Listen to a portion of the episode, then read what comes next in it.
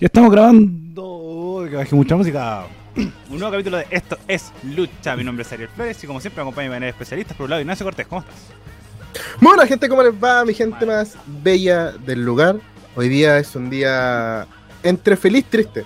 Porque vamos a hablar de, de la última pseudo aparición, pero, pero es raro porque no me gustó el evento. Te lo digo directamente. Eh, bueno, después vamos a entrar a hablar de Survivor Series. Es el capítulo del día de hoy. Vamos a analizar todo lo que sucedió en el cuarto evento más grande de eh, la WWE, según varias personas. Eh, pero también tenemos para conversar. Sebastián Muñoz, ¿cómo estás? Bueno, según la WWE principalmente, así que. Eh, no, estoy, yo estoy bien, súper bien. Eh, nada, pues vamos a hablar un poquito harto de esta cosa y y eso espero que sea una buena conversación porque no harto de hablar. Sí, bueno, ya eh, como hemos anunciado, vamos a hablar de Super Series. Y para, bueno, como siempre, partimos con los comentarios generales del evento, que nos pareció eh, así eh, inicialmente. Así que voy a partir contigo primero, sea, de qué te pareció Super Series 2020. Bueno, yo no esperaba nada de, de, este, de este evento. Eh, se los dije la semana pasada, yo esperaba más ver al Undertaker, sacar una lagrimita por ahí. Pero aún así me sorprendieron algunas cosas. ¿sí? No, no fue todo tan malo, no fue todo tan paupérrimo como yo esperaba. Yo coincido. Yo también esperaba muy poco de este evento. Eh, obviamente pierde hartos puntos porque lo malo de tenía Survivor Series era la construcción del evento. No, no esperamos mucho como de llegar a ver como estas rivalidades entre marcas que, que se generan en, este pay-per-view. Pero como luchas estuvo bastante bueno. A mí me gustó varias, varias luchas que yo esperaba mm. poco y me entregaron un producto bastante, bastante interesante. Eh, Nacho, ¿qué, ¿qué opinas de este evento? Mira, por, por, un lado, para mí me gustó mucho, eh, hablando de, de lucha, por porque no me generaba ninguna intriga, ningún hype siento que hubieron cosas que yo dije que perfectamente me pudieran haber dado como una pequeña sorpresa, pero no, pero para mí las cosas fue un evento muy predecible, que ese fue el gran problema.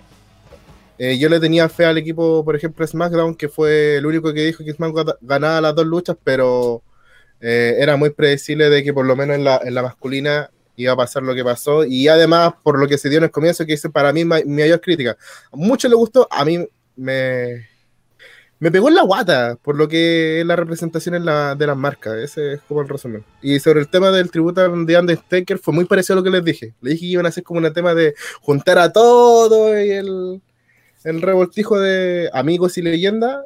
Y después iba a entrar de Undertaker solito. Bueno, ahí después ya vamos a entrar a, en, en materia con el retiro del Undertaker, que fue el cierre del evento, y destacar que me di cuenta que yo le achunté todo el resultado. Me sentí muy contento. Demasiado. Pero también coincido con el Nacho que, que mal que le adudinaron los resultados porque igual da algo predecible el evento, pero eh, me voy a jugar un loto eh, inmediatamente ahora. No hacen lo mismo, no, no hacen, ni cagando evento tenía muchas cosas obvias también. Sí, no, es, es bueno, yo encuentro que eso también es un gran punto del evento, que no esperábamos nada, pero estuvo entretenido como luchísticamente, pero en su composición total, como eh, rivalidad, desarrollo, como complejidad en la historia, queda bastante corto. Bueno, ¿algo más que agregar? Eh, a mí me gustaría agregar que esta vez sí hablemos del, del kickoff. Sí, sí, voy a... Igual, eh, igual ayuda, igual aporta. Sí.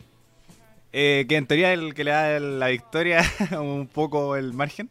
Que es eh, una Battle Royale entre marcas para ver que un punto. Que participaron John Morrison, Calisto, Rey Misterio, Humberto Carrillo, Ángel Garza, Sergio Alexander, Ricochet, Shelton Benjamin, Murphy, Robert Root, Dom Ziggler, Apollo Cruz, Shinsuke Nakamura, Elias, Jeff Hardy y Chad Gable. Ah, y Dominic Misterio y el Miss, que fueron los últimos que quedaron. Eh, muchachos, comentarios de esta Battle Royale. Que hace rato no una, veíamos una Battle Royale tan entretenida. A mí me gustó. Me encontré bien simpática. Pero no puedo agregar más. Que encuentro que esa es como la gracia. Ah, y qué bueno que ganó el Miss. Yo encuentro que eso también es un punto súper, súper importante. Qué bueno que ganó el Miss. Y, ganar a lo Miss. Que el sí, también, también. Ganar con esta, con esta pillería. Y qué bueno que ganó Dominic Mysterio. Pero qué bueno que ganó el Miss y, además mantienen la credibilidad del Money in the Bank. Que ese es también un punto súper importante que te va sumando puntos dentro de todo. De decir que igual te puede tener una oportunidad como, como campeón mundial y si perdía todo el rato, ¡ah! como que te genera uno- unos grandes peros, pero al ganar una Battle Royale. eh, y también, como el oportunismo que puede ser utilizar el Money in the Bank, me hace mucho, mucho sentido, así que me tiene muy contento eso con el labor que están teniendo con el Money in the Bank. Nacho, comentario de este de esta Battle Royale. Bueno, no ganó mi favorito que yo había dicho. Yo quería que ganara Murphy. De todas formas, se vio bien en, la, en el Battle Royale. Eh, ¿es- ¿Fue mi idea o costó de que salieran eliminado, eliminaciones rápidas? Como que igual fluyó súper bien el, las eliminaciones. No fueron como una tras otra, tras otra, tras otra, como normalmente se dan cuando está llenísimo el ring. Creo que es una de las cosas que se me hizo porque todos se vieron. Por fin tuvimos el careo de Misterio con Calisto que de una u otra forma se dio, aunque fuera un cara a cara que todo, todo alguna vez lo, eh, lo quería ver prácticamente. Sobre cómo hubiera sido el final, me gustó el final. No, no me hubiera gustado que ganara Dominic por una sencilla razón. ¿Cuál es el papel de Dominic hoy en día en, en SmackDown? Claro. Hoy día sabemos, hoy día con lo que vimos más encima en SmackDown, es una persona que va a estar apoyando sobre todo a Murphy por esta por esta Minkar tirada a proyectarlo un poco más a futuro por lo que se está viendo. Entonces, para mí, el eh, la lucha técnica con lo que son. Porque estaba lleno de high flyer.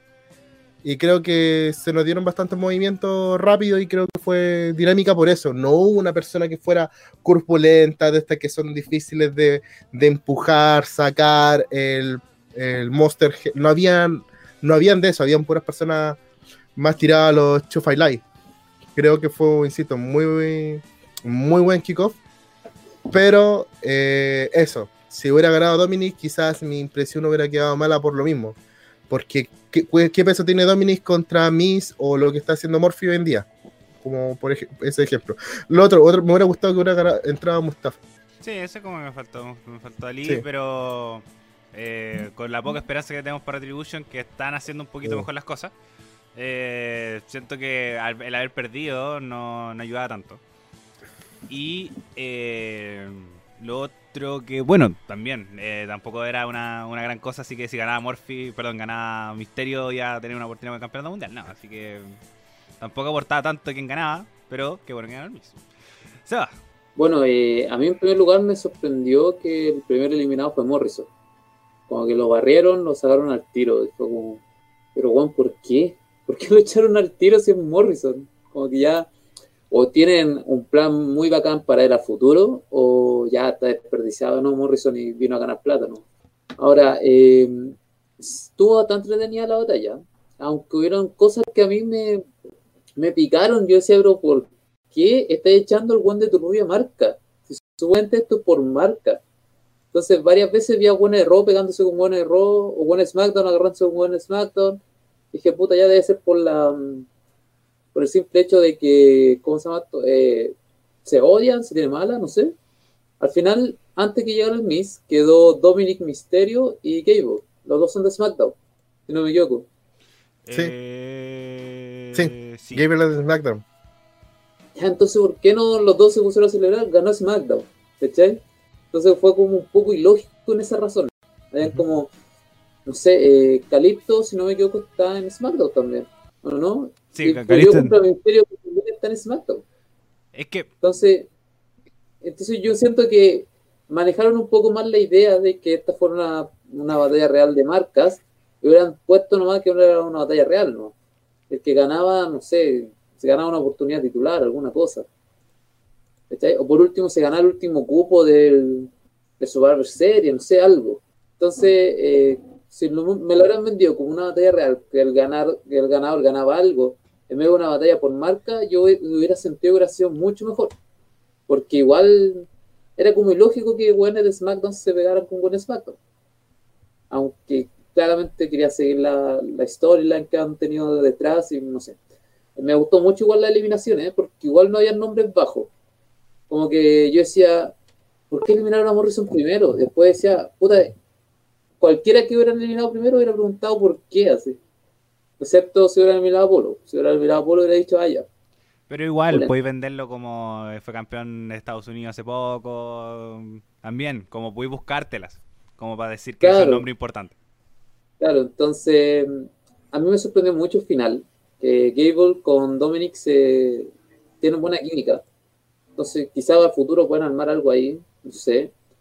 Y nada, pues, el Miss ganando a lo Miss, perfecto. Así, muy bien, el, el loco lo hizo, hizo todo como un oportunista, eh, digno de, de un Mr. Money Bank, no como Otis. Así que yo encontré que esto estuvo súper. Yo tengo una consulta a la, a la audiencia y a ustedes por si me recuerdan. Siento que el Miss en esta, en esta mini Battle, Battle Royale que, que se arman eh, ha ganado más de una vez de esta forma. Un par, de- un par de Sí, por lo bajo. el, el mismo Royal Rumble. Entonces, no, esa es la que casi gana. Pero siento de que eh, lo que me faltaría solamente para consolidar al Miss, como que ese sea como el triunfo de, de- de- del Miss, porque al final, Eh, personas este que es lo hayan- clásico de todos los tiempos, no, tampoco No, eh, del, es que al de se le ha visto más, a ese te apunto. No, pues, ¿cachai? no, eterno. Sí. claro, sí. Ahora, volviendo al tema de, de Morrison, con el eh, que Morrison sea último, el primer eliminado, perdón, y Miss gane, también te está diciendo algo que puede verse al largo plazo. O sea, no. Tiene mucho, tiene mucho sentido a futuro. Es que yo encuentro que lo de Morrison fue para darle un apoyo al Miss desde afuera. No, no creo que, o darle también un poco más de importancia al Miss, porque obviamente siguen siendo compañeros, eh, si estaban los dos adentro, se podía como dar una cuestión por el estilo. Así que yo encuentro que no es un, tema de, no, una realidad más adelante, que va a suceder, pero con el campeonato entre medio, o con el Money in the Bank entre medio, o algo así. Pero no creo que sea a partir de una Battle Royale en un kickoff tampoco. No, obvio, pero es como para Entonces- hacer la diferencia. pues. Pero es lo que hemos dicho un- en muchas veces que él, ah, cuando el Miss ganó el Money in the Bank, dijimos lo, lo primero que se nos vino a la mente fue una rivalidad con Morrison. Incluso cuando ya se juntó el Miss y el Morrison, ya venía la rivalidad de Miss contra Morrison. Así que creo que esto no, no significa tanto por ahora, pero sí coincido con el Seba que eh, si no ocurre una rivalidad entre el Miss y Morrison, con el campeonato entre medio, Morrison va a perder hartos puntos. Y lo, ya lo está perdiendo. Ya lo está perdiendo mucho, así que eh, que lata que se lo haya eliminado primero. Pero yo todavía no pierdo la esperanza con un John Morrison un poco más relevante. Y, eh, y en este caso también, como en las batallas de. En las batallas de Survivor Series, yo me acuerdo que el año pasado fue en, fue en pareja. Y también. Como se quedan pegando SmackDown con SmackDown, Raw con Raw.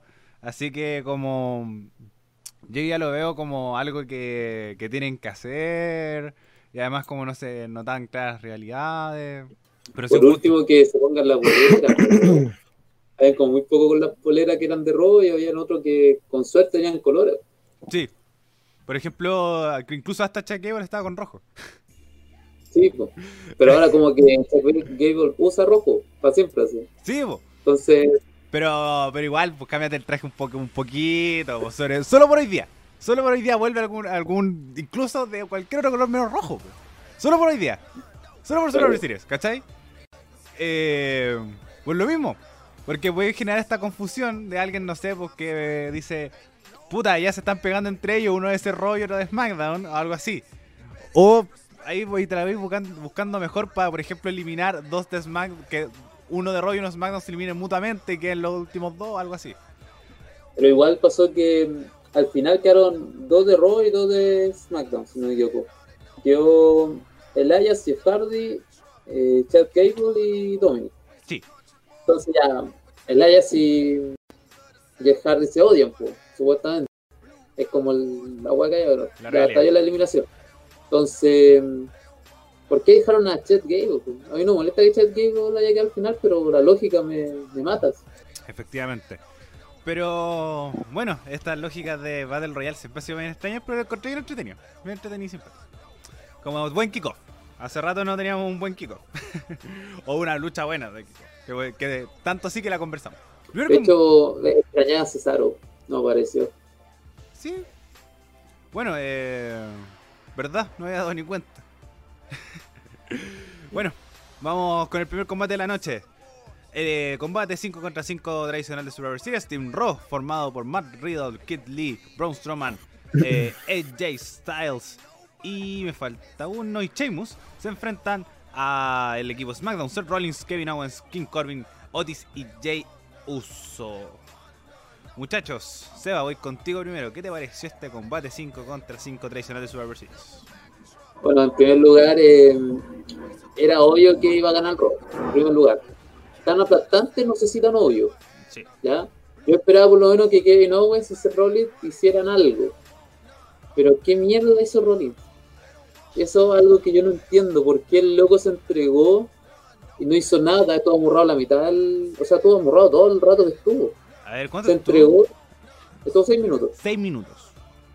El loco estuvo amorrado todo el rato. Desde que entró hasta que lo echaron. Cuando se robó el, el tag, se tiró, se arrodilló. Brock Kid para la casa. ¿Y por qué? Yo no entiendo eso. ¿Le quieren cambiar al Kidney? Yo sé que el loco se da vacación ahora, pero Sí, ese, ese era mi gran tema. Pero sigue. O sea, pucha, por último, dime, no sé, porque Morrison tiene algo, no sé, que hay- al- le haya hecho una promo antes, haya dicho yo me voy a rendir ahora, se tira al suelo, no sé. Y era el capitán, si esa es la rabia que da. Mm, no, No. el capitán era Jey No. Uso, dice acá. La semana, la semana pasada Sí, me era dijeron que era Rollins, Rollins. No, sí. Bueno, en, Si incluso en lo dijeron en-. No, si incluso lo dijeron en la mesa de comentarios. Sí, me acuerdo que era Rollins. Bueno, pero entonces, ¿por qué hace eso? ¿Ya? Eh, Es que- Dudas, es que muy, muy por qué hace. Pero, nada, pues. Kevin Owens no pudo hacer mucho, tampoco. Se lo despacharon entre varios. Y ya los otros tres nombres ya no vale la pena hablar de ellos. El uso que va a ir ri- ridiculizado por todo era una ventaja aparte. Pero la pelea estuvo entretenida. ¿Sabes qué? Si no hubiera sido por Rollins haciendo esa estupidez, yo lo disfruté harto. Disfruté los, eh, los, ha- los hashtags, disfruté como mostraban a todo Raw, porque igual son nombres grandes. Y eso yo. No es la mejor pelea de Series que, que haya pasado en la vida, pero estuvo buena. Yo me divertí. Hace rato no se un 5-0 tampoco. Sí. Así que es como anecdótico. Yo encuentro que quedaba eso para la anécdota. Como. Bueno, a mí no me gustó. No. No me gustó. Eh, porque. Puta, yo esperaba. Igual. Es la lucha tradicional de Survivor Series. Yo busco algo más empatado. ¿Cachai? Busco algo más parejo. Pero ya desde la construcción inicial. Ya se sabía que para allá iba. Se sabía, no creí que iba a ser eh, 5-0. Yo pensaba que iba a ser un, que iban a quedar 3. Una wea así. ¿Cachai? Eh, lo mismo del SEA, como Rollins, eh, Rollins con, con Owens podían hacer algo más. Pero yo con lo de Rollins yo no estoy enojado. Pero O sea, yo, yo asumí que Rollins hizo esa weá porque estaba Matt Riddle, pues, y bueno, odia a Matt Riddle. sí, digo, también, asumí, también no puede ser. Pero a lo que voy. Eh, como metiéndonos solamente en el universo de WWE, como en la historia misma, sin contar factores externos, para mí eso es algo súper interesante. Es una historia muy llamativa. Por lo mismo, porque te genera una incertidumbre de decir por qué hizo eso. Entonces tú ves el viernes en SmackDown que puede aparecer Rollins a dar sus justificaciones. Pero, si amplías más el universo y pasas a la vida real, todos sabíamos que era el último combate de Rollins antes de retirarse a ser papá. Claro. Entonces a eso, como si el loco, como ya entró, se notaba que entró medio extraño, ¿cachai? Eh, lo- lo- la mesa de comentarios también decía, oye, ¿qué le está pasando a Rollins? Que está con una cara medio extraña. Eh, como no es normal esto de Rollins. Como ya sabemos que es extraño, pero no es normal. Y después hizo esto y me generó una, me generó una incertidumbre de decir, oh, weón, bacán que el, que el viernes vamos a ver qué, quiere hacer el Mesías, ¿cachai? Además venía de, de perder esta con, con Morphy, ¿cachai? Eh, o quedar peor en realidad, quedar mal con lo de Morphy, etcétera, etcétera. Entonces me genera una incertidumbre, pero como ahora se va de vacaciones, puede quedar ahí pendiente y puede quedar un vacío que puede justificar su salida, ¿cachai? Algo así. Pero como historia la encontraba súper buena. No es como un enojo, como dice el, el Nacho. Como no da, a mí no me dio rabia. Al contrario, me dijo, fue como, bien, como es un, puede ser una historia interesante. Pero como sabemos que se va de vacaciones, maní. Pero aún así, por último, que se, que se hagan lesionados, pero tirarse así de rodillas, decir, bueno, Es haz que tu es un- trabajo y. Es un sacrificio, ¿cachai? Igual me calza con el personaje. No, sí, pero el punto, a ver, vuelvo a decir, para mí hubiera sido genial si es que eh, me hubieran dicho, me hubiera- hubieran seguido con la historia de que Jay Uso, capitán, yo tengo que, que tratar de volver a la familia, que esa historia es buena y que Rollins dice, porque, por- usando la, la lógica, ¿por qué voy a tener que hacer esto para mi marca? Rollins es capitán, hay representación de marca, pase lo que pase. Entonces, lo mismo que dijo el Seba para el kickoff, si yo estoy representando mi marca, pase lo que pase, y más encima soy el capitán, llevo la jineta, más allá de la historia futuro, yo estoy hablando de la, de la historia actual. Mejor porque los todavía primeros- entonces, po. No, pues, Mejor por todavía. pero por eso te estoy diciendo, bueno, los primeros seis minutos estaba súper fluido, en el sentido de cómo se estaban dando los tags, cómo se estaba montando todo. La Rolling, eh, de hecho, con la cara hecha mierda, esperaba otro final, pero el tema del sacrificio está bien, me sigue, las cosas. Pero después, la siguiente elimi- eliminación fue Kevin Owens. Ahí, eh, ahí, momento, estamos hablando de ese Rollins. no, estamos hablando de ese por- Rollins. Por eso estoy diciendo. Ya, entonces no me traigan a la hora de eliminaciones, po. No, porque estoy lo que yo estoy ahí. diciendo, yo estoy hablando del combate, y para mí el tema de que lo que pasó y que después se desencadenó fue de que literalmente me dieron ganas de ir a hacerme un sanguchito, porque literalmente dije, el Team Raw como historia está haciendo lo que, lo que tenía que haber hecho. Por fin se unieron y se mostraron como equipo. En cambio, teníamos al otro lado, que ya te lo puede, te puedes hasta gustar, un capitán que le importaba tres tareas de la unión, porque él quería hacer su pega e irse, y tenía el otro que estuvo tres semanas tratando de montar el equipo. Perfecto, lo hizo, lo consiguieron. Pero aún así, como, como visualización de lo que uno quiere, porque uno, una, una persona, año tras año, y por eso yo siempre he defendido esa de serie como el cuarto evento más grande, es porque en esta lucha todas las personas buscan destacarse.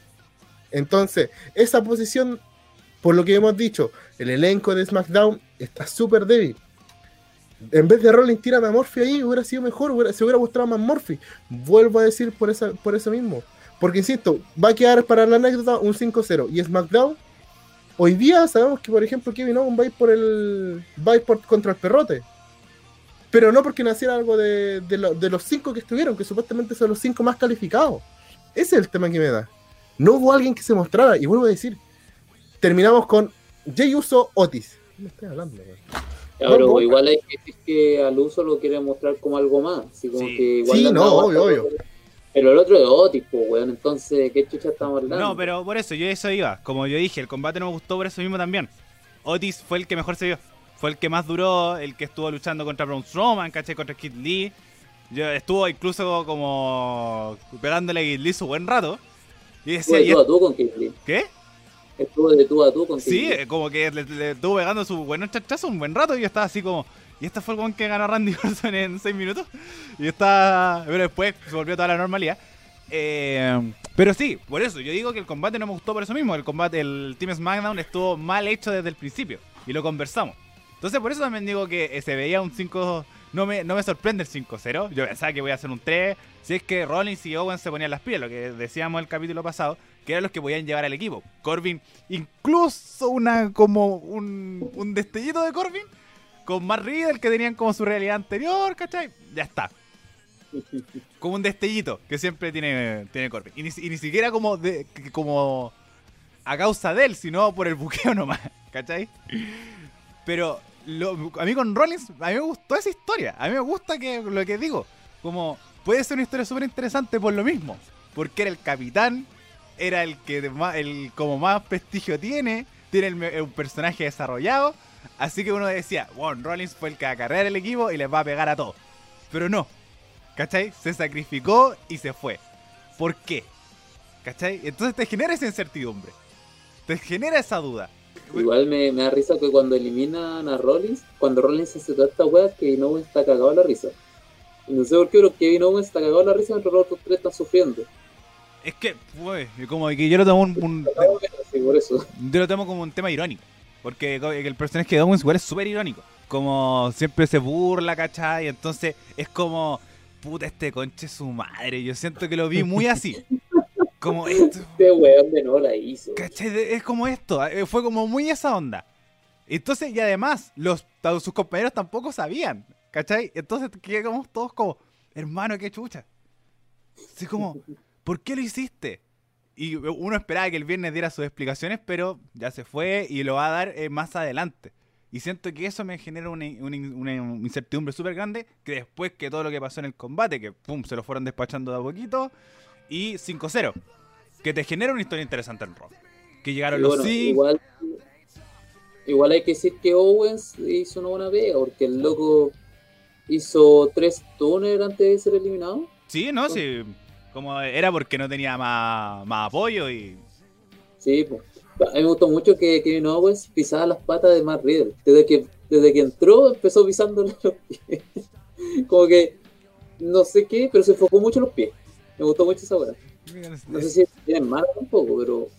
Es que- No, es por el personaje, por el mismo, eh, la misma esencia de Owens. pues. No. Owens siempre busca la, buscar las zonas más débiles del, del oponente. Y, si Es tiene que- las piernas puestas. que varios de dentro del rostro principal no les gusta más Reyes porque Pelea zapatos. Encuentra, encuentra que el, el loco es muy arriesgado. Como que en cualquier momento se puede lesionar un dedo y dicen, pero bueno, Por, por ejemplo, Rusev. Me acuerdo que Rusev luchaba descalzo y decían como, oh, no". incluso parece que el Nacho alguna vez lo conversamos en el, en el programa, que le gustaba el Rusev a pata pelada, pero porque tenía, o, él, o fue contigo, se no me acuerdo, pero que le gustaba el Rusev a pata pelada, pero es porque se lesionó los pies y, tuvo que luchar con bota. Y al mismo Sí. tiempo, el- la piel es más... pega más, po. Duele más cuando te pegan con piel. Así que también puede ser ese factor que podemos eh, como conversarlo en otro momento. Pero sí, eh, me- qué bueno que también se aprovechó ese como pro, por así decirlo, de que, loco, igual el loco está descalzo. Como si está de pata pelada, obviamente te va a doler más que si estás con bota. Así que buena estrategia que no se había usado. Y que Kevin Owens lo haga, calza mucho más con el personaje. Estoy muy contento que Kevin Owens sea el siguiente retador por campeonato universal. Pero ya vamos para allá. Pero eh, raya para la suma. Mí un combate que no me gustó. Lo más interesante que tuvo fue la como la parte de Rollins. El equipo Raw se notaba que eran unas máquinas. Y qué bueno que se demostraron como las máquinas que son. Y un 5-0 bien merecido. ¿Algo más que agregar, muchachos? Una cosita más que agregar. Siento de que la. De que esperemos que, que se desenvuelva bien la historia de aquí en adelante en SmackDown y empezar a generar nombres. Creo que el problema de, de lo que pasó hoy día también fue el tema de cómo generamos nombres. Está bien que se le. Hoy día lo que buscaban es potenciar tanto a Otis como a Jay Uso. Y creo que ese fue uno de los grandes errores que se cometieron. Aunque yo, te- yo soy de las pocas personas que defiende la actuación de Otis porque no lo hizo mal no lo hizo mal, como, como te lo podría, como hace años te lo hubiera, te lo hicieron otros personajes. Entonces, pero si es un personaje que tiene que tener ojalá un cambio y un giro, que creo que ojalá como se puede dar, lo puede hacerse que se puede salvar. Porque el tipo tiene condiciones, tiene fuerza, sabe aplicar bien sus movimientos. Quítale el gusano y dale otro, otro personaje que nos diga, oh yeah, te puede funcionar a futuro.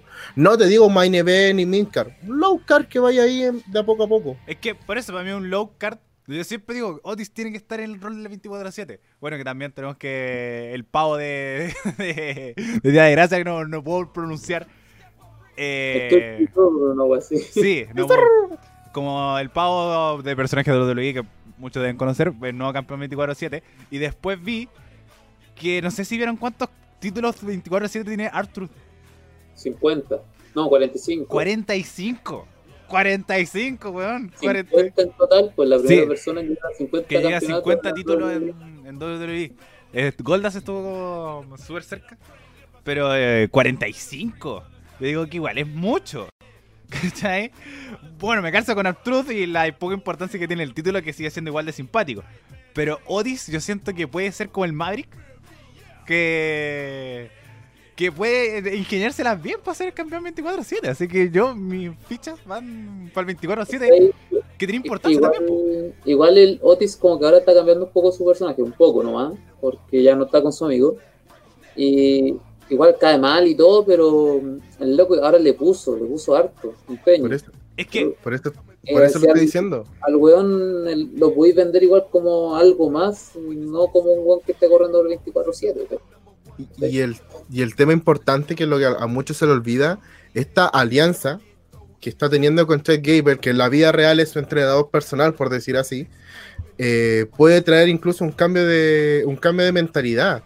Entonces, hay, hay que ver que se puede armar a futuro con eso mismo. Siento de que eh, antes que existiera Heavy Machine, que era un personaje simpático, que, hoy día le dieron un poco más de voz, el tipo sabe actuar, cosa que también en, en lo que es Entertainer sirve demasiado. Y hay que ver cómo se da futuro, pero tampoco hay que quemarlo como que fue lo peor. Lo que yo tenía miedo, y eso es lo, último que quiero comentar, es que el uso hiciera la gran eh, underdog, que lo eliminara a seguidos. Y yo dije, mm, o que por lo menos eliminara dos, eh, dos o tres. Que la lógica es que eh, eh, Jay Uso hubiera podido eliminar a Matt Riley, Chasmo y a uno de los tres. Y hubiera quedado ¿Lógica? se, se podía dar. Que, que normalmente a WWE les gusta hacer eso. De hecho, en, la- en el combate femenino vimos algo que, na- que nadie esperaba, también esperábamos todos. Bueno, Entonces, ese era, mi ese era mi único miedo, pero que me, menos mal que hicieron el tema del 5-0 y continuaron con la historia de, de Jay Uso. Sí, yo encuentro que también la mejor construcción fue la de Jey Uso. No... Que sigue siendo igual un luchador ahí nomás. Y que se puede potenciar bien. Y ahí va con la el, el propósito del luchador. Que siempre igual es importante que por qué luchas. En este caso es para servir a la familia. Y con, con lo pesado que Roman Reigns que, que te va generando, pero después ya vamos, vamos para allá con la intervención en como en este en este show de, de Survivor Series. Siguiendo. Campeones en pareja de SmackDown de Street Profile se enfrentado a los campeones en pareja de Raw de New Day. Muchachos, opiniones del combate, Nacho, voy contigo primero. Biggie, ¿por qué chucha no me hiciste caso? Combate bueno con el resultado que yo quería que se dieran. Siento que fue el, eh, el combate que tenía que haber sido.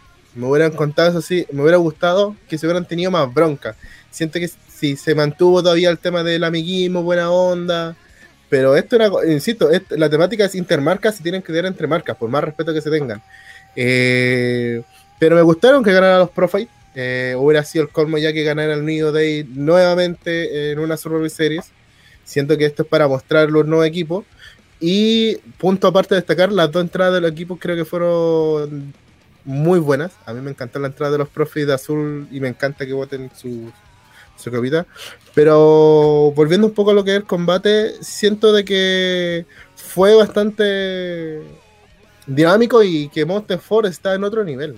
Siento que cada vez que veo un combate en Ford en plan serio, o sea, tratando de utilizar todos lo- los recursos que tiene, so- sobredestaca eh, con el resto. Y creo que eso puede ser algo tanto positivo como negativo. ¿Se va? Bueno, en primer lugar, eh, sí hay que destacar la entrada. Eh, New Day entró con su traje de GR5, que es el, el juego donde van a aparecer ellos. Y Street Profile entraron hablando antes del Undertaker, hicieron como todo un- una intro pequeña y después entraron bailando. Yo encuentro que si- estos son los dos mejores team que tenemos actualmente. Son, los dos son muy buenos. Eh, yo no vi tanto amiguismo ahora, porque igual como que el New Day se burló de los vasos, en un momento co- Kofi hizo como que tomar y después lo tiró a la chucha. Sí. Entonces, eh, no vi tanto amiguismo como yo esperaba. Ahora, la pelea fue buena. Los, dos- los cuatro son demasiado buenos, la química se notó mucho. Y me gustó mucho que Street Profile haya, haya ganado. Aunque yo igual esperaba que el New Day así hiciera algo. Ya, yo esperaba por lo menos una traición, no sé, pues, un cambio de colores, algo así. Porque aún siento que el New Day son con Biggie al medio y todo eso. Entonces espero como un cambio completo de sus personajes de aquí a pronto. Pero la pelea me entretuvo, me entretuvo harto, así que no estoy bastante conforme con eso. Coincido mucho con Seba. Yo siento que no, no había este amiguismo, incluso vi al, New Day Hill, como eh, cumplieron el rol Hill dentro de la lucha. Y me gustó Caleta, como burlesco, eh, haciendo como trampa dentro de, dentro de lo que cae como, como face, así aprovechándose de las cuentas del árbitro. Eh, el tema del vaso también, como que yo lo vi, fue como, ¡ay, qué onda! Y burlándose, lo encontré muy bacán. Eh, entonces, como me gustó ese rol, y yo siento que la publicidad se ganó al, al de la, de la lucha, porque yo también como coincido con el SEA, que pudo haber pasado algo malo que decíamos la semana pasada, que interviniera Biggie. Por el tema de la marca, que para también como darle un quiebre definitivo al New Day. Eh, pero yo siento que con eh, esta participación en Gears of War, eh, separarlos, creo que hubiera afectado un poco el marketing, una wea así. Yo siento que pesó mucho eso. Yo siento que Aparte, eso le pesó. no, no sé si me equivoco, pero creo que Biggie fue el que entró con los dos cinturones, si no me equivoco. Sí. O en un momento él tuvo los dos cinturones y en mi cabeza estoy como, pero vos sois de SmackDown. Por último, no sé, anda a robarte los otros como, pre- no sé. Pero, pero es esa cosa, vuelvo a decir, por tema de marca y es maña mía. Como, Yo le voy a buscar. Ya, pero- pero igual yo creo que esto fue porque tienen que vender los trajes. Sí, Sí, Sí, que- es que están muy buenos los trajes más encima. No, sí. Sí. Sin duda, si yo jugara Gears of War usaría el New Day. No, no tengo, no tengo problema con eso. Sí, yo sería Batista. Algo así también el de pero eso, los tres juntos, yo siento que es por eso. Si no, también hubiera habido alguna intervención o algo así. Pero también me pone muy contento que los Profits ganaran limpiamente. Me pone muy, muy contento. Eh, y además, ahora se le está dando un protagonismo distinto. Y también puede ser un equipo de peso. Perfectamente un equipo de peso, un nuevo New Day. Eh, comillas, comillas, con el tema del entretenimiento. Fue un combate muy entretenido, muy dinámico, con finales falsos. Cualquiera de los dos se puede llevar la victoria, así que, que muy, muy contento. Además que a mí me gustan luchas team, así que la disfruté mucho. Disfruté mucho este, este combate. Ver, Con este quedamos 2-1 hasta ahora. Con este vamos 2-1. 2-1. Vamos 2-1 a favor de Raw. Sigamos. Siguiente combate. Eh, el campeón de los Estados Unidos, Bobby Lashley, acompañado de The Hard Business, MVP, Shelton Benjamin, Cedric Alexander, se enfrentó al campeón intercontinental, Sami Zayn. Seba, voy contigo primero. Bueno, eh, este resultado era un poco predecible porque Sammy tenía todo a perder. Todas. Eran 4 contra 1. Bobby Lashley el doble su, de su tamaño, su peso. O sea, de su peso más que su tamaño. Y nada, pues yo dije, si Sammy se la sabe hacer, la puede sacar así súper piola, pero no, no, era, al final eh, los guardaespaldas de, de Bobby estaban ahí dando vueltas. Sammy no puede hacer mucho, aunque igual se lució un poquito. La pelea duró más de 5 minutos, yo pensé que iba a durar 3. Así que eh, no quedé mal, pero sí un punto bajo. Porque igual le, ganó mal la trampa a Sammy. pues. Entonces, igual pega con su personaje, como que está súper bien planeado esa wea. Entonces, fue como un despacho, ¿no? Yo sentí que no fue que la gran cosa, y no algo que me voy a acordar tampoco. Coincido. Siento que. Bueno, yo dije si duraba más de dos minutos estaba conforme. Sí. Duró más de dos minutos y Sammy y sus cosillas por ahí. Tuvo este, también este juego con The Hard Business que le, le dio un adicional. Eh, eso sí, el final no me gustó tanto. Quedó Sammy como un pelmazo, como. Eh, pero también como que igual tuvo el peso de decir como ya, igual la pillería de decir, oh, es- me, me tocó, descalifíquenlo, chau, chau, chau. Pero nada más que eso. Así que, pero bueno, después lo que hicieron en SmackDown, me volvió el Sammy que, que me gusta a mí. Eh, el pillo, el, el que buscaba la alternativa y la- lo, lo intentó con Bobby Lashley. Pero todo el contexto, como decía el Seba, tenía a Hard Business, tenía Bobby Lashley como mamadísimo, con un buqueo, pero tomándolo súper fuerte. eh, y Kosami, que con eh, luchadores más grandes que él, ha tenido problemas desde siempre. Entonces me hace sentido. Pero bien buqueada dentro de todo. Pero eh, vuelvo a repetir. En el programa pasado dije, si duraba dos minutos estaba muy conforme. Y lo sigo manteniendo. Duró como 8 la wea. Sí, 8 minutos. Yo- Es 8 minutos del. Duró 5 minutos más de lo que esperaba, ¿cachai? Eh, ahora vivo lucha. Incluso Kid Lee con Randy Orton duró menos. eh, Yo el- Nacho.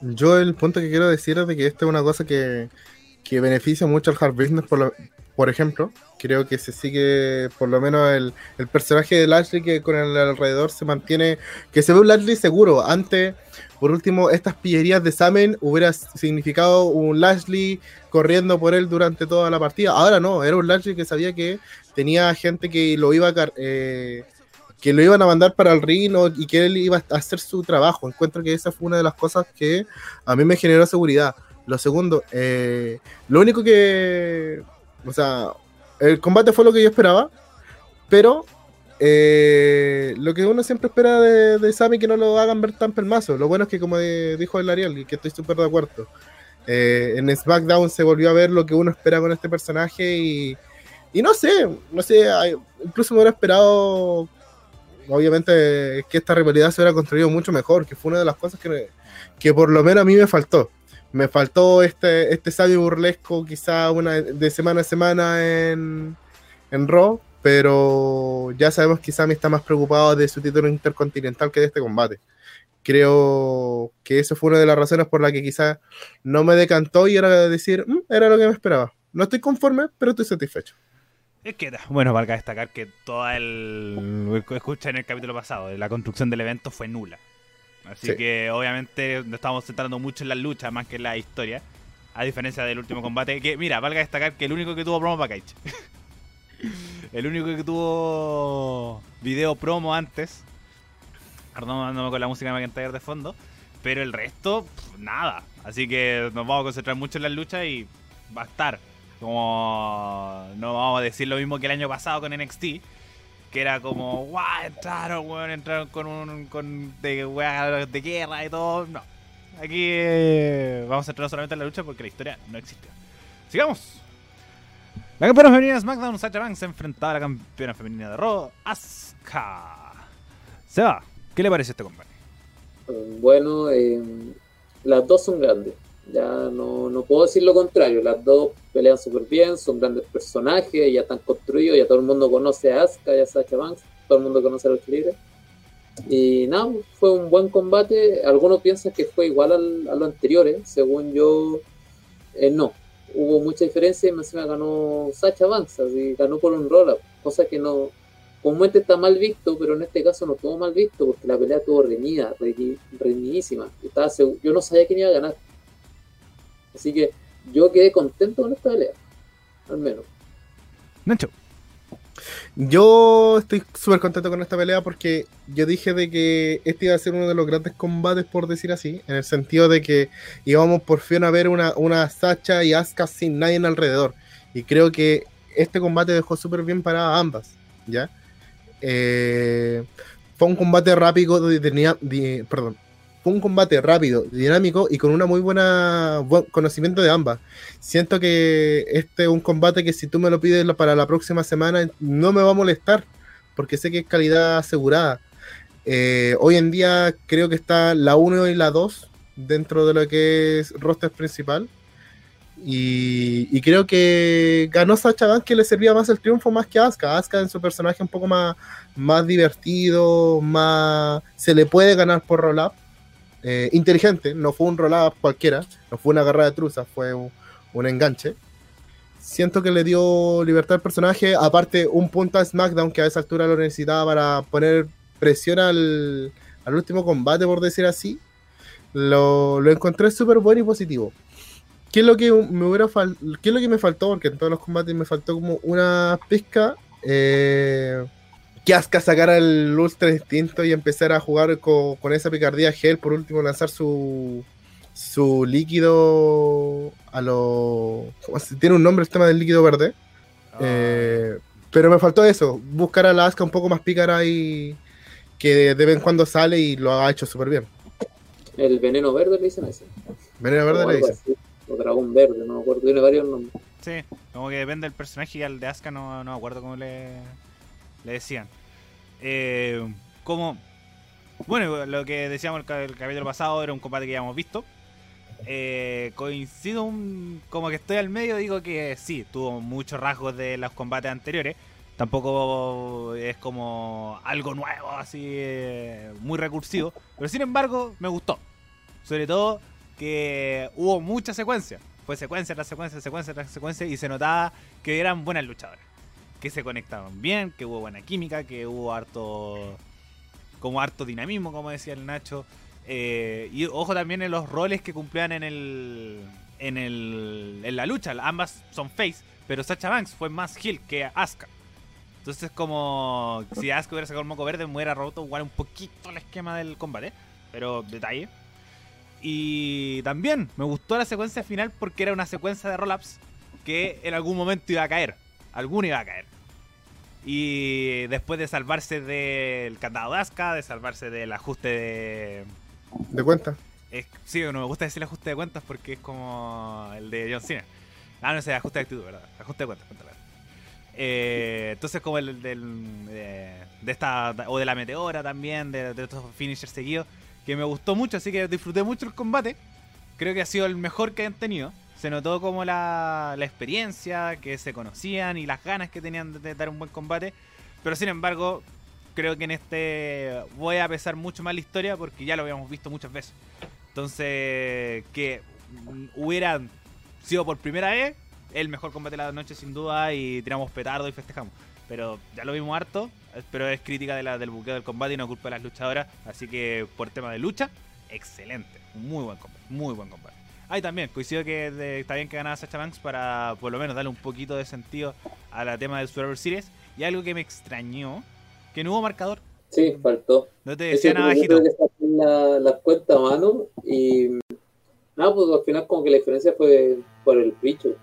Sí, por el pre-show. Eh, es un 4-3 que, que eventualmente se sabía que o iban a llegar empatados al último combate o iba a haber una diferencia de 1 de 2. Eh, pero eso, me faltó el marcador abajito. Pero como decíamos el capítulo pasado, eh, este combate, bueno, este pay-per-view estaba hecho para el main event y ah, era una excusa dar estos combates intermarcos. Así que... Eran exhibiciones más que nada. Sí, sin duda. Siguiente combate. Bueno, ¿algo más que agregar de Sacha Banks contra Asuka? No, yo solo estoy expectante a qué va a pasar con Sachita y Carmela Carmela, y Asuka no sé con quién está peleando. Bueno, vamos a ver que quizás con la última sobreviviente. con eso vamos al, ulti- al combate femeninos de tradicional de Survivor Series 5 contra 5. El equipo Rock formado por Shayna Baszler, Peyton Royce, Nia Jax, Lacey Ans y Lana se enfrentaba al equipo SmackDown, Bianca Belair, Ruby Riot, Liv Morgan, Bailey y Natalia. Nacho, voy contigo primero. Qué grande es Bianca. Partiendo por eso. Eh, creo que fue la, la MVP del combate del- de esta Survivor Series femenina. Eh, fue un combate que uno, uno decía, es que no le tengo tanta fe porque puede ser paliza de, de contra SmackDown. Yo no lo veía así, veía nombres fuertes.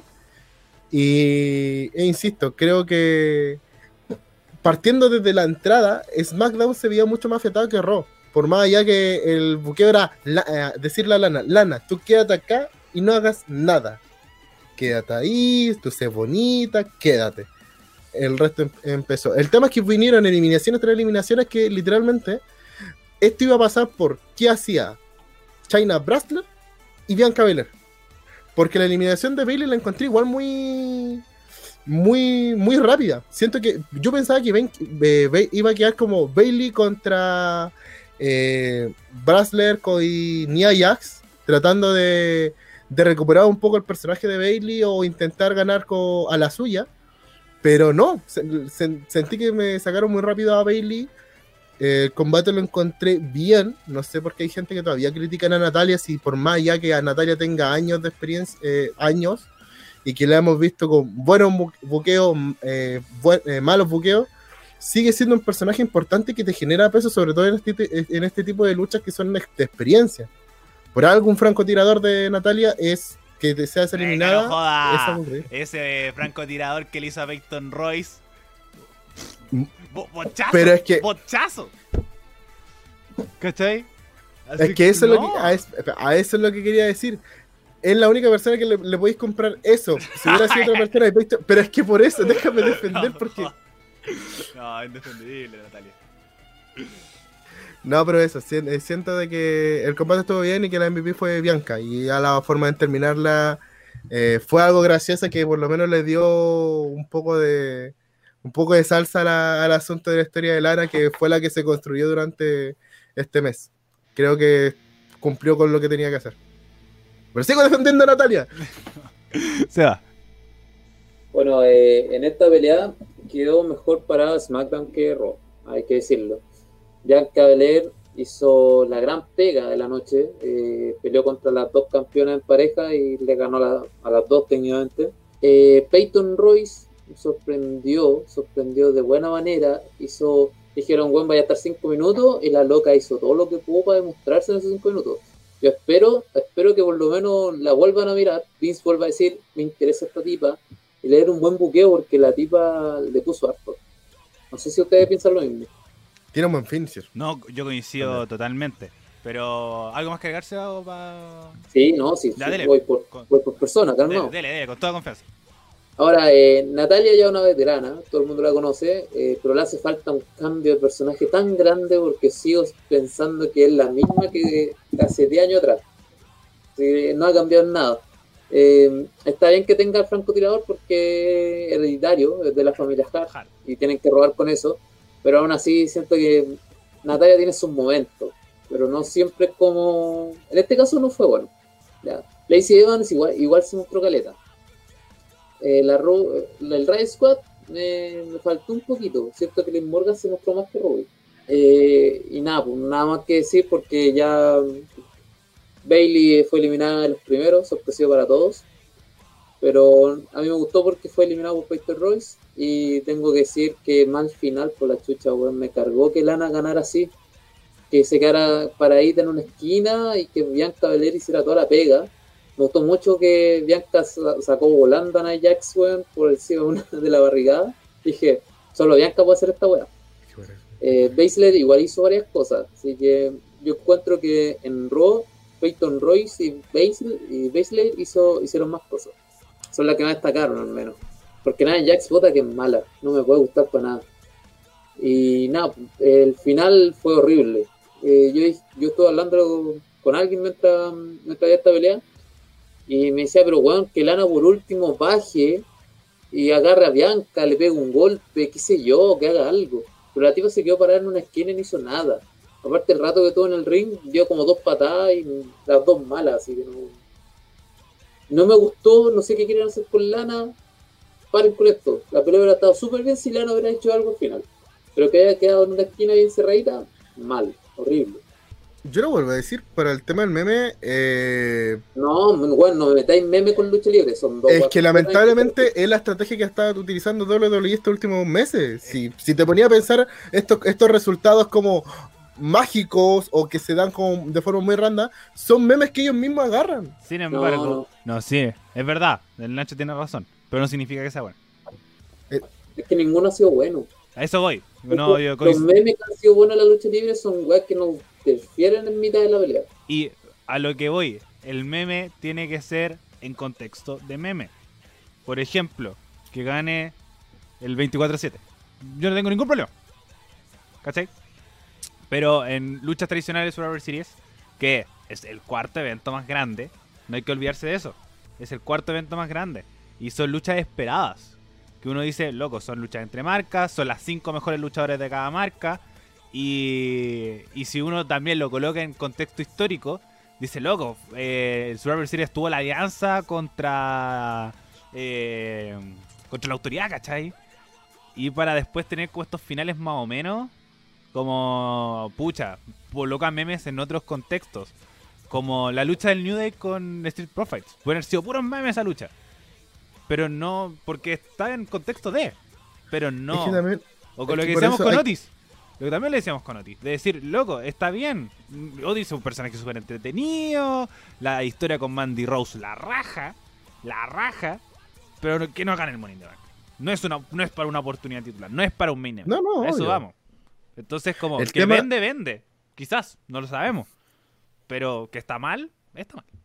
No, obvio, a ver, si, no- si nos ponemos súper técnicamente y el tema de, ah, de cómo se tendría que haber ejecutado, y ahora hablando de lo súper técnico, el final fue malo.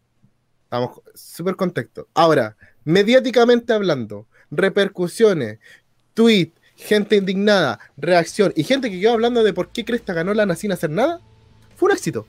Marqueteramente hablando, te sirvió. Y además, no dejaste mal parada a Bianca. Que al final, para que, por- por- para que generen comentarios de decir que el Team SmackDown se vio mejor que el Team Raw en muchos pasajes, fue porque Bianca hizo casi toda la pega, en el sentido de que se vio poderosa. Y ahora va a entrar en, en SmackDown, entra en rivalidad uno contra uno con Bailey. Pero Y perdiste. quizás esta rivalidad. Perdiste. Esa es la weá. Perdiste con lana.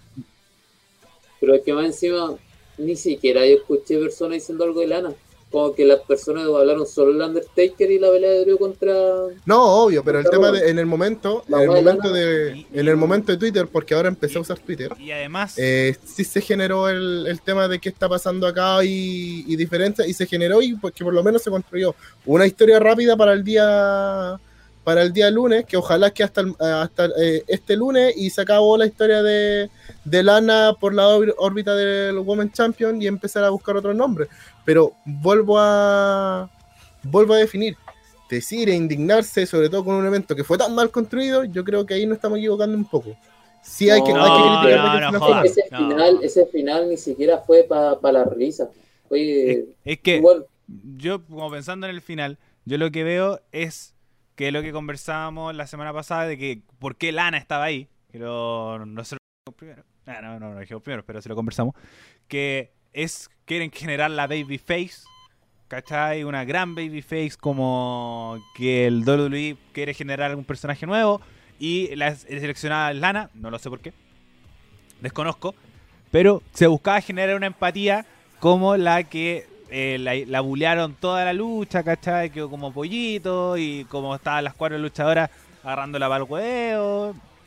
Y como las cuatro luchadoras ah, eran tan bacanes que, que, fueron, que terminaron eh, siendo eliminadas y la única que salvó fue la pollito que no, no molesta a nadie.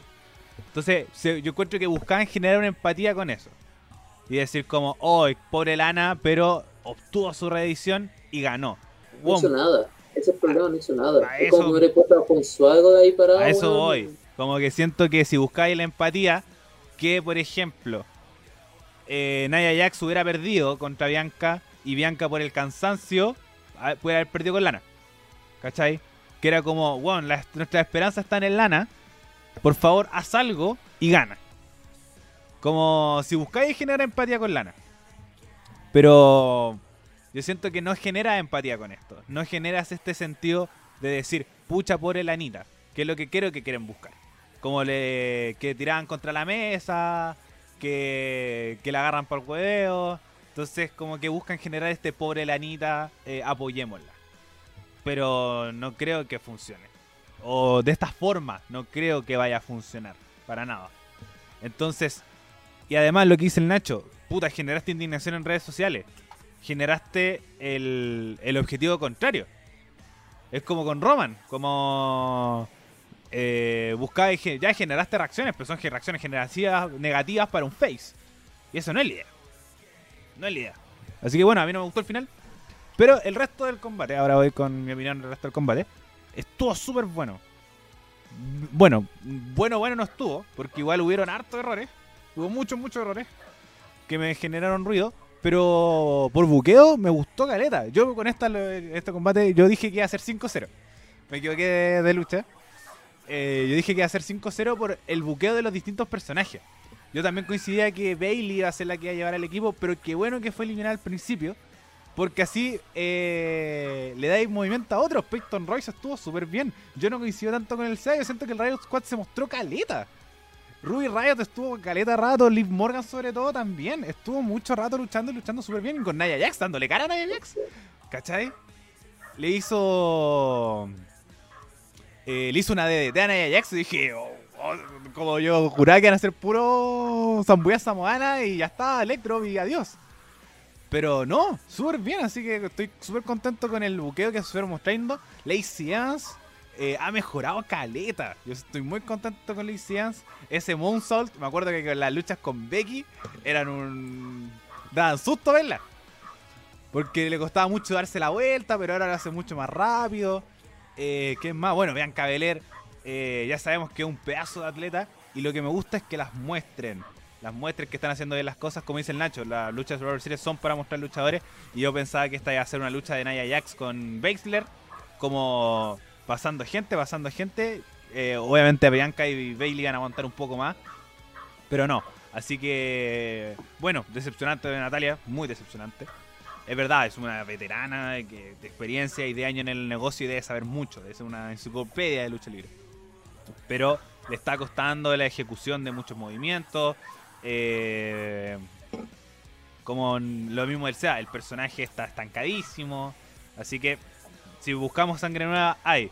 Ruby Riot, Peyton Royce, Liv Morgan, Bianca Belair, eh, Lacey Evans también le agregaría que dieron un excelente, excelente combate. Así que yo quedé muy contento por buqueo. Hubo varios errores como de, de ejecución en muchas cosas que se veían bastante feos.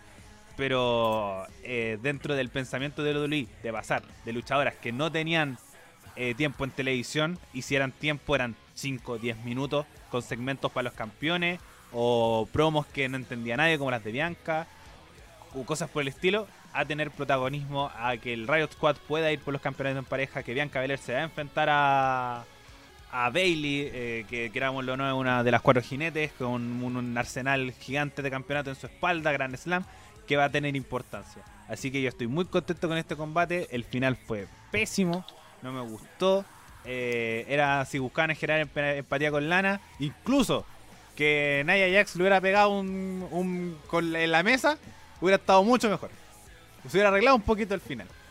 Por un tema de pucha, pobre Lanita, que a pesar de ganar, eh, se recibió la mesa. Una weá. Pero, Pero- más encima, eh, bueno, yo esperaba la mesa también. Yo lo Sí, esperaba verdad, ganas. y, y además fue Pero- como a Nia Jax, que fue lo peor, ¿cachai? Así como Nia Jax que va afuera como pollo y ganó Lana, que, que hubiera sido hubiera sido suficiente Nia Jax, pero no. Así que.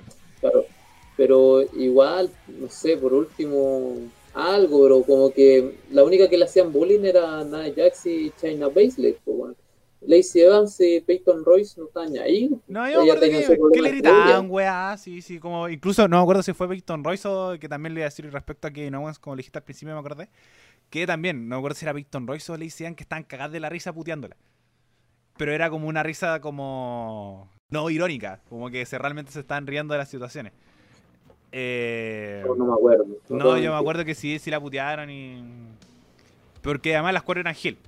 Y era la única face de la Naya. Así que como también me calzaba que la putearan. Pero más allá de eso, nada.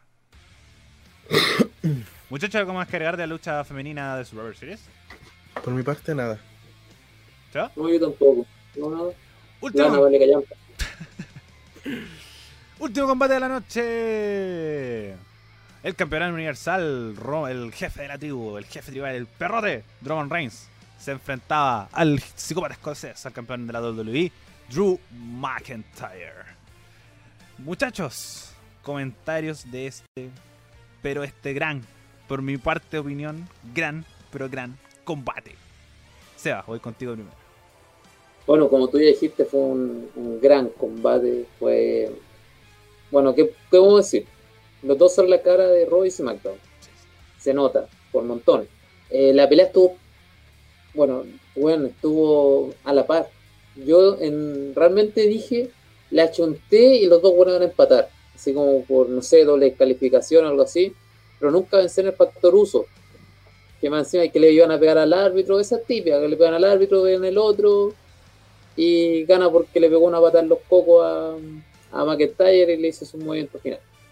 Eh, yo encuentro que eh, la pelea en sí ya tenía pasado, tenía una promo, tenía tuvo buena química, eh, los dos se ven que tienen buena química, y los dos son gigantes y aún así se dieron con todo. Estuvo bien hecha, eh, esto de pegarle al árbitro ayuda mucho a que ninguno de los dos quede mal parado. Los dos quedaron súper bien parados en la pelea. Y ahora que Roman Reigns haya ganado, no me molesta, fíjate.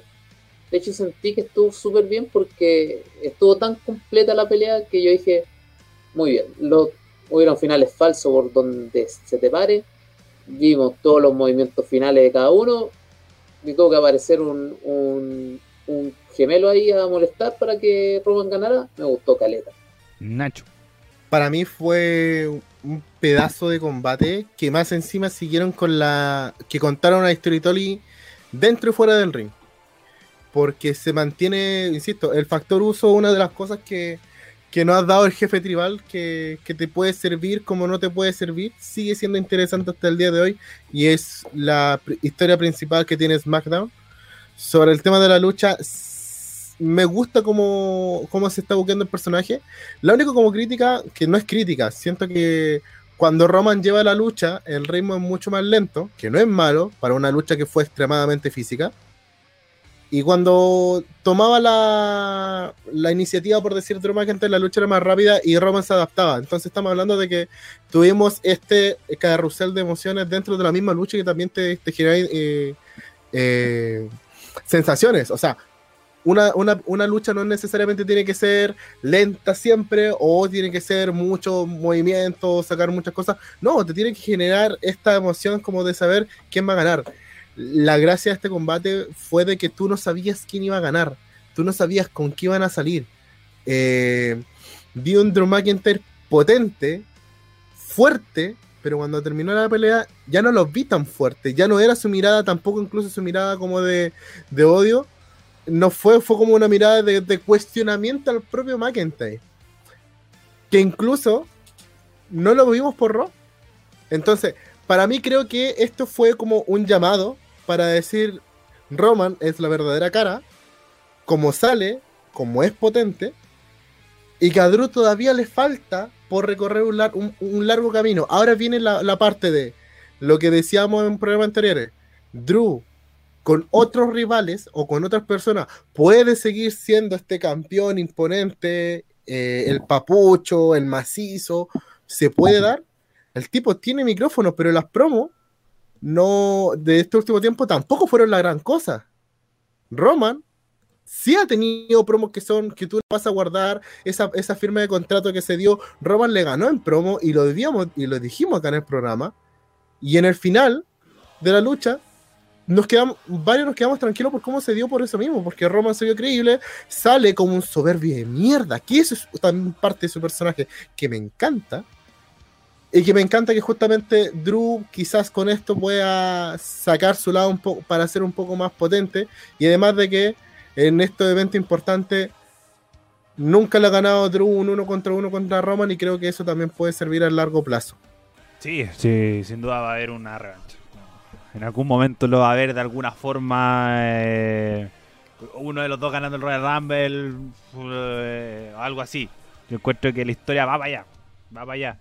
Eh, la, por lo menos la empresa decía que esto iba a ser una realidad eterna porque además los dos son muy buenos luchadores y lo comentamos la semana pasada. Pueden ser perfectamente el main de WrestleMania.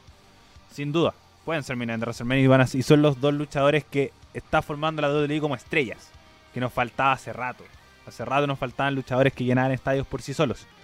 Y creo que ellos dos lo pueden hacer. Así que. ¿Cachai Drew McIntyre vuelve a ganar el Royal Rumble? O Roman. También. No, prefiero, prefiero, a Drew porque así son dos años seguidos y el próximo, el próximo, el subsiguiente, vuelve a ganar así, empata a Son Cold. Oh, no, no, sé si me gustaría un tri, un tricampeón Drew McIntyre de Royal Rumble, pero sí me hace mucho sentido que lo gane este año también. Porque tiene credibilidad y tampoco es como una credibilidad así como para tirar petardos que es un invencible. Como realmente puede perder como a diferencia de Roman Reigns. Yo no los veo perdiendo en el corto plazo.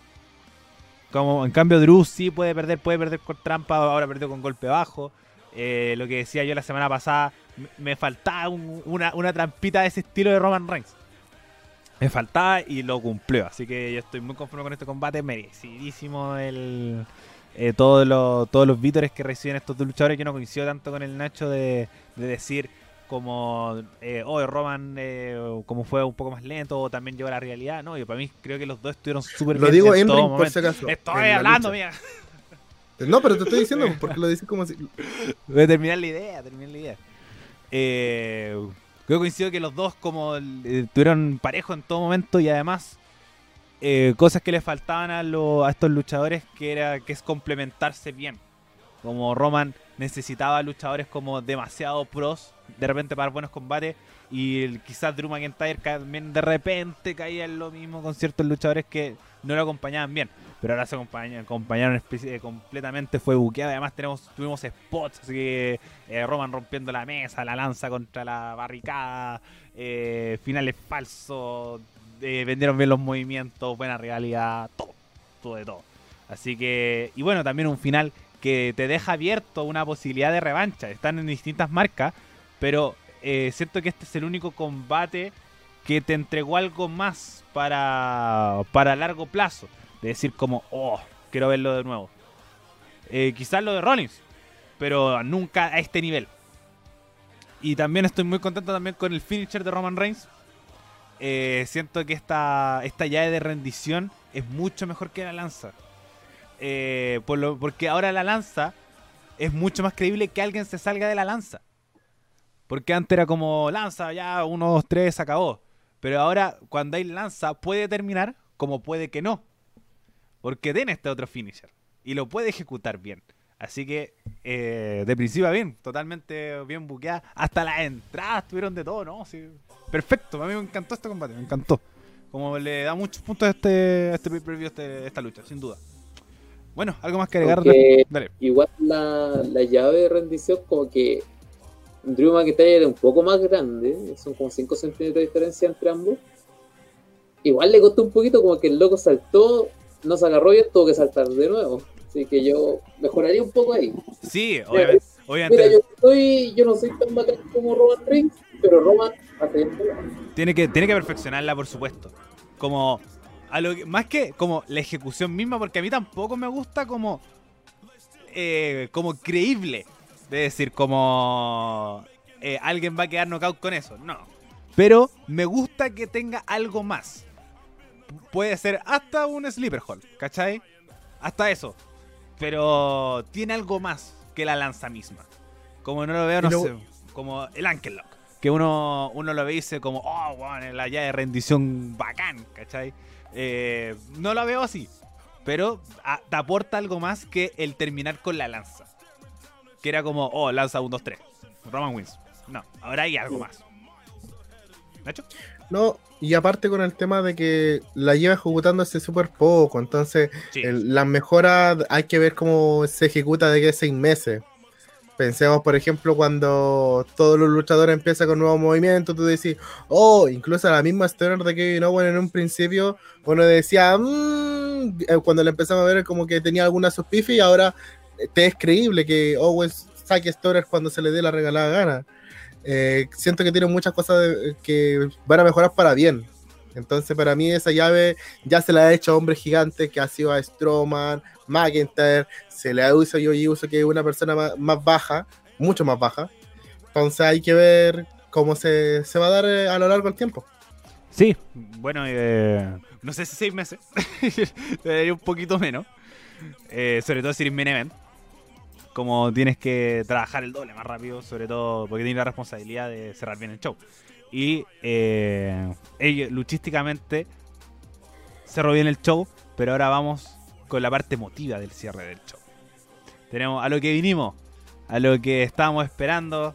No, casi mamarse tres horas de pay-per-view para poder ver eh, la última aparición de The Undertaker como personaje no o anunciar su retiro en realidad que era lo que lo que se estaba esperando Eh, Nacho voy contigo primero Eh, voy a dividir esta parte en dos. Parte 1, entrada de los amigos de Undertaker. Parte 2, entrada de Undertaker. Siento que la entrada de los amigos eh, fue muy anticlimática en varios aspectos.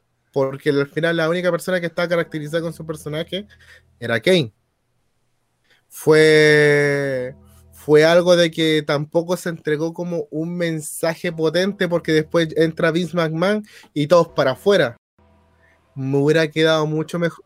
Me hubiera quedado mucho mejor que entrara solamente Vince McMahon a, anu- a anunciar la entrada de The Undertaker y que hubiera sido un video page de todas estas personas antes de que entrara Vince McMahon, más que ellos llegaran al ring. Por un tema de, de que se sintió muy antinatural. Porque después lo que vivimos en la segunda parte, cuando entra The Undertaker, es una obra maestra en la forma de la entrada. La estaba viendo con mi viejo, con mi papá, eh, y me decía que era espectacular. Para alguien casual, dijo de que le, generaba de que se le pararon los, los pelos de, de los brazos, que te generaba cosas, y me preguntaba por qué se retira el Undertaker si es tan bueno. Y ahí uno tiene que contextualizar a las personas diciendo que está una edad avanzada, pero que la gente, viéndolo, lo veía en el tema de los rayos. Siento que el Thunderdome pegó súper bien para apoyar esto mismo. Y, y insisto, creo que el broche de oro fue la, eh, Paul Barres con la urna dando el sello de que por fin va a descansar en paz. Creo que fue la postal del año, incluso diría yo, para que todo se hiciera como corresponde. leí mucho este comentario en redes sociales y creo que estoy totalmente de acuerdo. Em, es más creíble esta imagen de Paul Barres con la urna y de Undertaker que Undertaker dejándose indumentaria en medio del ring. Y siento que por fin el personaje va a descansar en paz.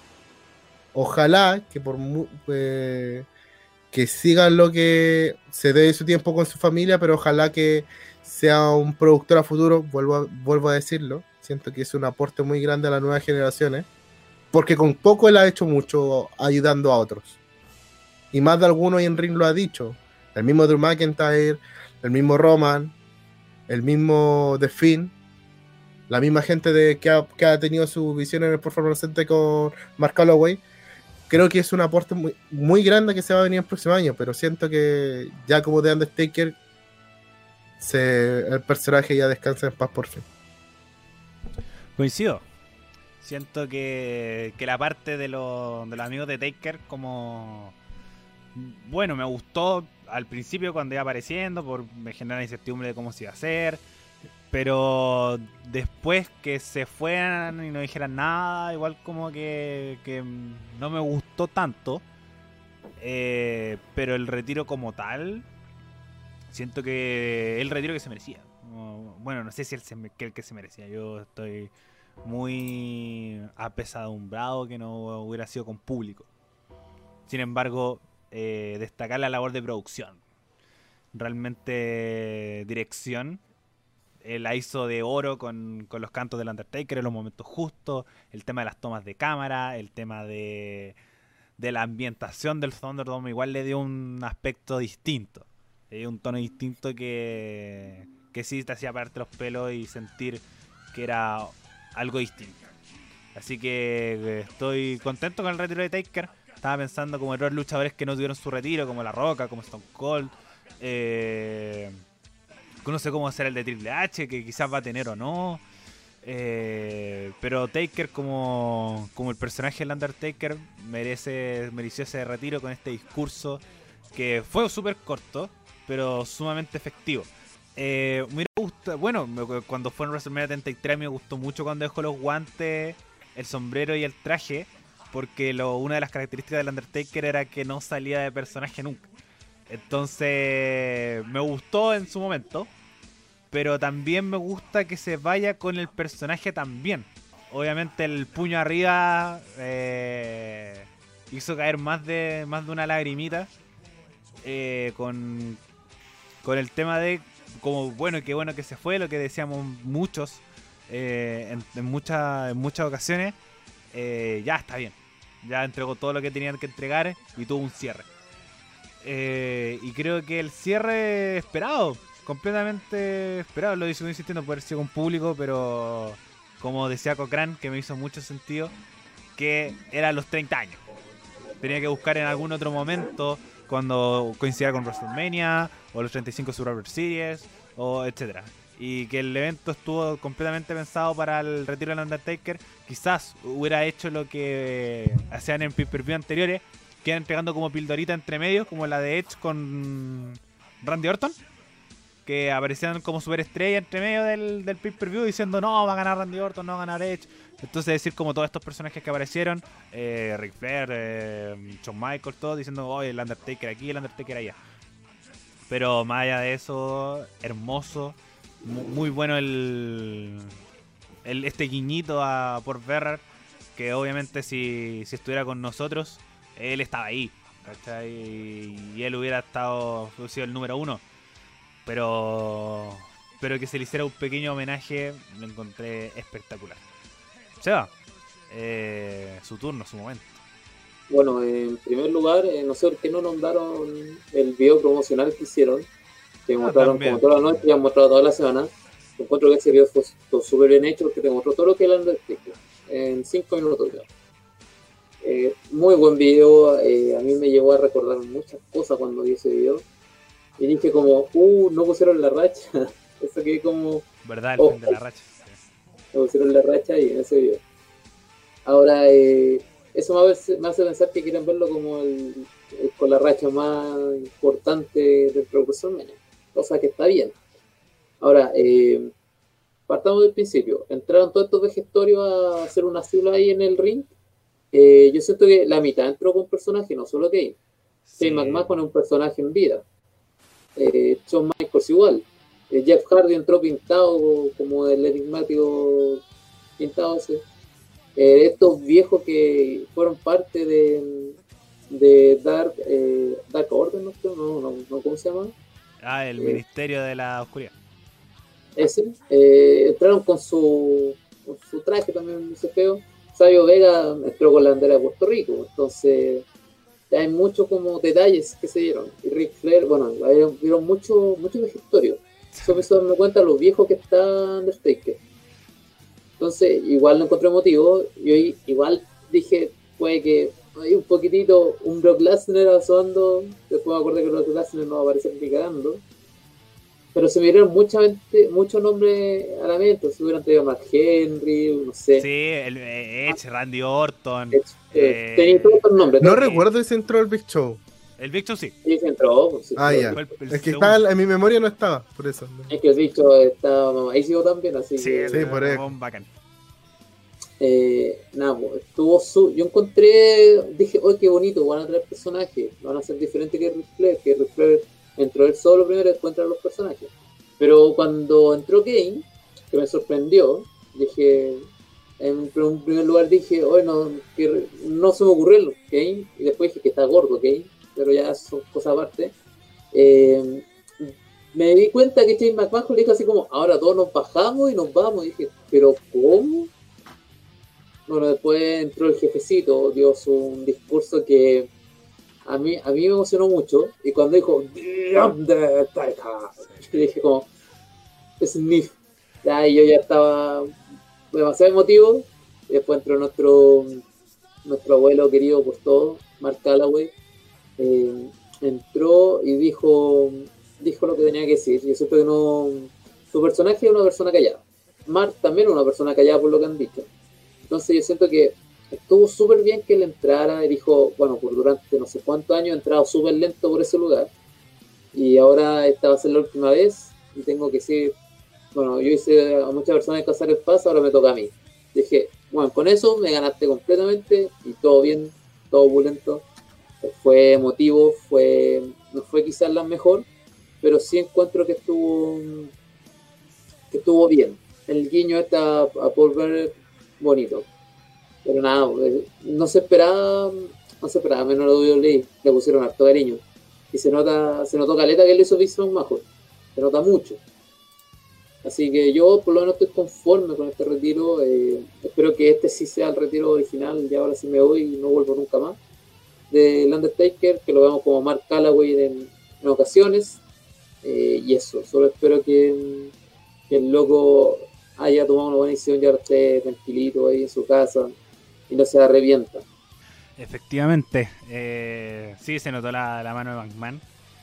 Y, y también, igual medio penita el viejito. Como, eh, como esta creación, su más grande creación para mí. eh, y creo que, por opinión de varios, que dice adiós. Así que muy emotiva el, la despedida de The Undertaker. Bien esperada, eh, como esperada y merecía merecía un retiro como, como ese. Quizás, eh, bueno, y si también consideramos su, única, su última lucha, fue contra AJ Styles en WrestleMania. Así que también un último buen combate que, que hace recordar los buenos momentos de The Undertaker. Muchachos, ¿algo más que agregar respecto al retiro del Undertaker para ir cerrando el capítulo del día de hoy? Sí, de mi parte se me olvidó agregar que mm, me gusta mucho que Jeff Hardy eh, es como la persona que más, más ha demostrado que tiene cariño hacia su mentor. El loco se hizo la pose en algún en algún SmackDown que también fue para el Undertaker. Hizo Eh, cuando anunció el retiro. cuando anunció el retiro, sí, pues hizo la pose. Sí. Eh, cuando hicieron este como cosplay del Undertaker, fue el que más se enmeró. y ahora tenía pintada la T con la X. Como... Y, también fue el que más lo compartió. Lo compartió mucho. Lo compartió mucho. mucho. Entonces se nota mucho el cariño que tiene porque Undertaker fue su, su mentor, igual que Drew McIntyre. Pues. Yo contó hace poco que lo seguía como cabro chico para todos lados y le preguntaba cada rato si hizo bien o no la web. Y el otro era, bueno, también me faltó Juanito Cine, por supuesto. Que hubiera sido también emotivo el que lo el que le hizo la bienvenida también me hubiera despedido. Creo que, también me faltó eso, Quiños, pero como decía el Seba, faltaron harto y, y siempre van a faltar porque la carrera del Undertaker son 30 años de momentazos, de grandes feudos, de grandes rivalidades, que si metéis gente en el ring no te iba a caer. Eh, que obviamente te, te, va a pesar, te va a doler, pero algunos más que otros tienen que estar. Así que si estuvieron ellos, bacán. Eh, si no hubieran estado, creo que también hubiera sido un buen cierre. No, nada que agregar. Y que obviamente todos vamos a recordar al Undertaker desde siempre. Nacho, ¿algo más que agregar antes de cerrar? Me encantaría ver el, que hicieran una última parte del The Last Ride, este bello documental que tiene el ah, Undertaker, con, con, un, con el especial de esto y, y escuchar un poco más las declaraciones de las personas. Siento de que fue algo tan, tan genial que en el sentido no de genial de, que uno se siente orgulloso de, que sí, le ponen amor a las cosas.